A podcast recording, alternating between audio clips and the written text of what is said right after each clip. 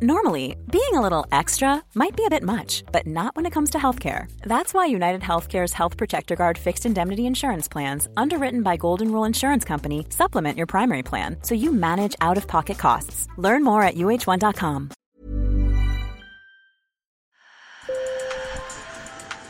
Bonjour. Hello. Hola. Marhaba Sur le fil. Le podcast d'actu de l'AFP. Des nouvelles choisies pour vous sur notre fil info.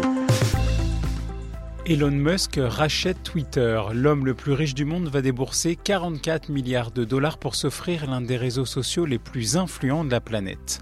Après les voitures électriques de Tesla et les fusées de SpaceX, l'entrepreneur américain trace un nouvel horizon, Internet et la défense de la liberté d'expression. Well, I think it's very important for uh, there to be an inclusive arena for free speech. Je pense que c'est très important d'avoir un lieu inclusif de liberté d'expression, disait Elon Musk à propos de Twitter à la mi-avril lors d'une conférence TED.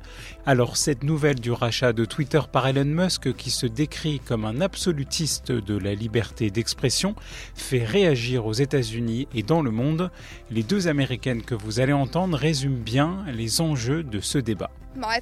Les choses vont probablement empirer sur Twitter si Elon Musk essaie de donner plus de liberté d'expression, simplement parce que cela permettra aux fausses informations et aux discours haineux de circuler.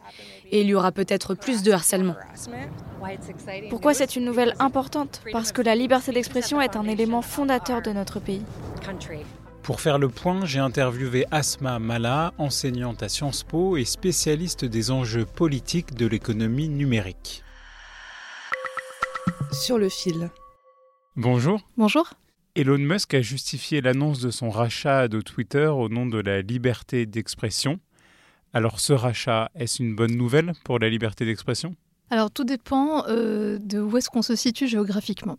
Euh, je sais qu'il y a eu un mouvement de panique dans la presse francophone, européenne, etc. La, perception du sujet ne doit pas être la même aux États-Unis et en Europe. Aux États-Unis, il y a un vrai sujet d'inquiétude réelle et fondée parce que vous avez d'abord une, polarisation de la scène politique américaine. Vous avez un contexte électoral américain qui approche avec les mi-termes et la préparation des élections. Et puis surtout, vous avez la personnalité extrêmement sulfureuse et clivante d'un Elon Musk qui est plutôt libertarien et conservateur, tendance Trump, etc. Donc avec l'ensemble des effets d'annonce qu'il a fait, et compte tenu du, aussi du cadre réglementaire et constitutionnel américain, qui a une, acception de la liberté d'expression très permissive par rapport à ce qu'on a en France, oui, il y a une inquiétude à avoir sur sa politique de modération potentiellement à venir aux États-Unis. En France et en Europe, on vient de voter, d'adopter le DSA, et de ce point de vue-là, on est beaucoup plus protégé. Le DSA, c'est le Digital Service Act, un nouveau règlement européen sur les services numériques qui entrera en vigueur en janvier 2024. Il oblige par exemple à lutter contre la désinformation ou la haine en ligne. Cédric O, le secrétaire d'État français chargé du numérique, a rappelé que le DSA s'appliquerait quelle que soit l'idéologie du propriétaire de Twitter. J'ai aussi demandé à Asma Mala quelles étaient aujourd'hui les techniques de modération du réseau social. Elles sont doubles. La première, c'est bah, des équipes de modérateurs humains et qui sont en charge finalement de screener euh, les contenus, disons, problématiques. Pédopornographie, euh, actes de terrorisme, meurtre, etc. donc en réalité, ça pose d'énormes questions d'ailleurs sur leur, leur accompagnement psychologique, leurs conditions de travail, etc. Typiquement Twitter, pour l'ensemble des utilisateurs à échelle mondiale, ils sont 1800 euh, et quelques. C'est extrêmement faible. Et c'est aussi volontaire de la part de la plateforme. Ça fait partie de leur politique. Et puis vous avez l'algorithmisation finalement de la modération qui en fait ne peut pas être par nature parfaite. Les algorithmes, ce sont en fait des codes qui sont construits par des humains. Aujourd'hui, l'industrialisation de, la, modération sur les réseaux sociaux reste un sujet euh, ouvert et imparfait. Elon Musk promet de rendre Twitter meilleur que jamais. L'homme aux plus de 86 millions d'abonnés veut mettre les algorithmes en open source, vaincre les robots spam ou encore ajouter un bouton modifié pour corriger un tweet. Pour Asma Mala, un Twitter sous Elon Musk ne changera pas grand-chose pour un utilisateur français à part quelques ajustements euh, à droite à gauche et une capacité ou une bonne foi plus ou moins euh, élastique à appliquer la loi.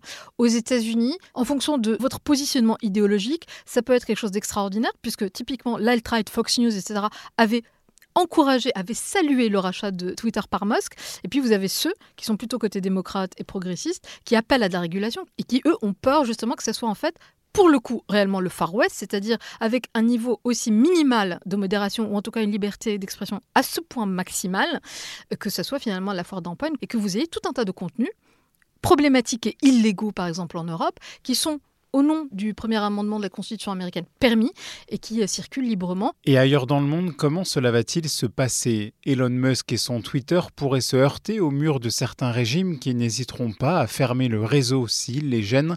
C'est ce qu'avait fait le Nigeria pendant six mois l'an dernier. Je pense qu'il croit sincèrement, Musk, en fait, à sa vision du monde, que en prenant euh, Twitter, il va y avoir un espace de liberté totale où il n'y aura pas de censure, où tout le monde pourra s'exprimer avec une vision inclusive, euh, commune, etc. Et qui a été d'ailleurs adoubé par Jack Dorsey, l'ancien patron de Twitter et fondateur.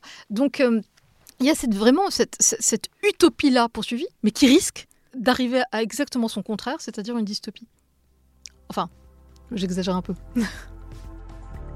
Sur le fil revient lundi. Merci de nous avoir écoutés.